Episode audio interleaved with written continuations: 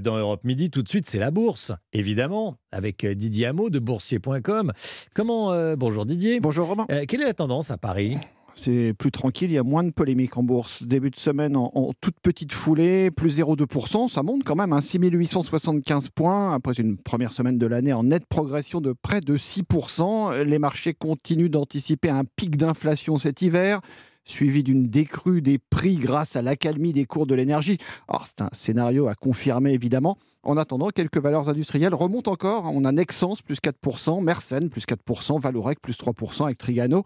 Ailleurs, c'est un petit peu la même chose en Europe. La bourse de Francfort progresse timidement de 0,2%. Bruxelles plus 0,1, Milan plus 0,4. Le CAC 40 gagne 0,2%, 6875 points. Didier Hameau de boursier.com. Merci beaucoup Didier, à demain.